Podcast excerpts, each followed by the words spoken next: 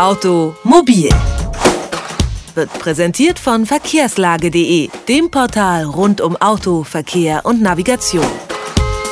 Der mächtigste Autohändler der Welt kommt aus Wolfsburg. Der Volkswagen-Konzern hat sich an die Spitze der Autohersteller gesetzt, nicht zuletzt durch die Übernahme der Porsche Holding.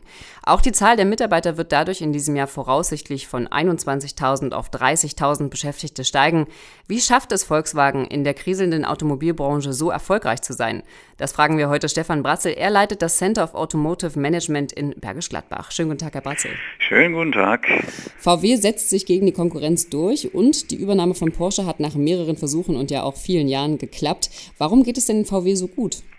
Nun, es ist in der Tat so, dass äh, Volkswagen in den letzten Jahren in der Tat vieles richtig gemacht hat.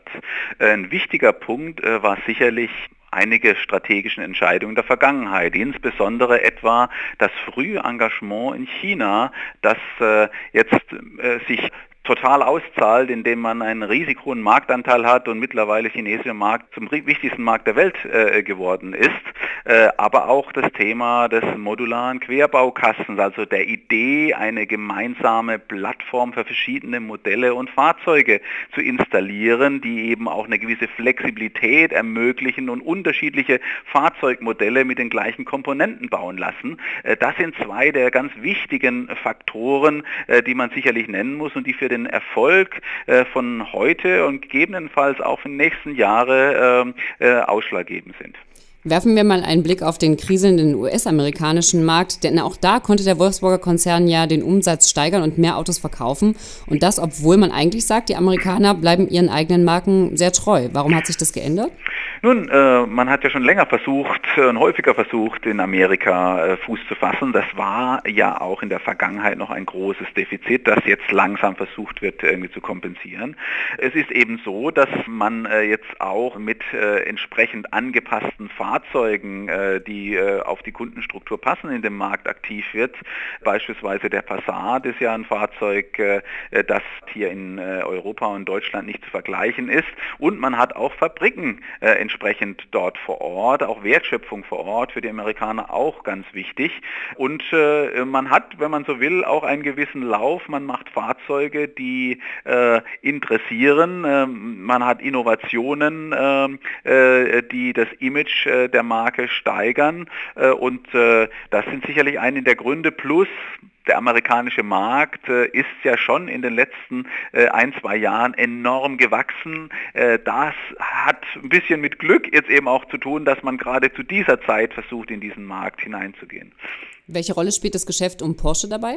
Gut, ich weiß nicht, wie fern sozusagen der Kunde sozusagen diese äh, Entwicklungen mitkriegt, dass Porsche jetzt unter dem Dach von Volkswagen ist. Äh, äh, Volkswagen muss ja eher ein Interesse daran haben, diese Markentrennung gegenüber dem Kunden möglichst äh, äh, beizubehalten, äh, damit die wichtige ja, und sehr emotionale Marke Porsche nicht sozusagen die vereinnahmt wird von Volkswagen, sodass jeder sagt, der Mensch, Porsche sozusagen ist nur ein Auto wie Volkswagen, nur unter einem anderen Kleid. Das muss man sicherlich vermeiden. Aber was sicherlich äh, so ist, äh, der, der Konzern, der Vielmarkenkonzern mittlerweile hat natürlich eine enorme Kraft, äh, weil man eben solche wichtigen Marken wie Volkswagen, aber eben auch äh, äh, Audi und jetzt Porsche mit im Portfolio hat. Das stärkt natürlich äh, einen Konzern enorm. Mittelfristig hat VW vor, nicht nur die Nummer eins im Handel, sondern auch der erfolgreichste Autobauer weltweit zu werden. Und das soll schon bis 2018 realisiert werden. Welche Strategien verfolgt denn VW dafür? Nun, äh, in der Tat versucht man, äh, um größter Automobilhersteller äh, zu werden, eine globale Marktabdeckung in wichtigen Märkten. Dazu gehört sicherlich, dass man, wie gerade angesprochen, man in Amerika beispielsweise stärker wird. Es heißt aber auch, dass man hier von der Produktbreite ja, weiterhin sehr stark arbeiten muss. Man muss sozusagen begehrte Modelle schaffen, die sozusagen es eben auch ermöglichen, gegenüber dem Wettbewerb Marktanteile zu gewinnen. Da spielt das Thema Innovation eine ganz entscheidende Rolle dabei. Ja, und nicht zuletzt ist es ja auch nur ein symbolischer Wert, größter Hersteller zu sein, wenn man nicht gleichzeitig auch größter Hersteller bleibt, um dabei gut Geld verdienen. Das heißt, man muss immer auch dafür Sorge tragen, dass man mit diesen Modellen, die man dem Kunden zum Kauf gibt, auch gut Geld verdienen kann. Eine nicht einfache Aufgabe, wie, wie man das in Europa im Moment äh, sieht bei schwierigen äh, Marktbedingungen.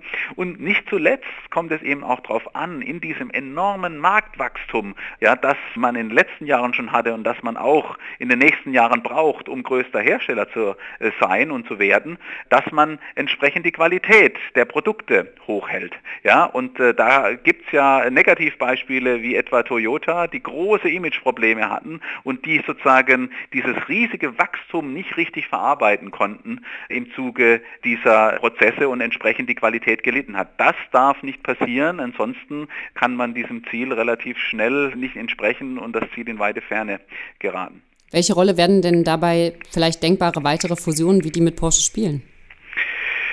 Gut, äh, ich denke, dass äh, Volkswagen äh, nun erstmal diese äh, ja, äh, Fusionen der Vergangenheit verarbeiten muss. Äh, äh, bei de, all den Erfolgen, die wir gerade erwähnt haben, äh, muss man sicherlich auch sagen, es hat nicht alles funktioniert äh, im Volkswagen-Konzern. Nehmen Sie beispielsweise die ja, geplante Allianz mit Suzuki, ja, die praktisch in einem Desaster geendet hat.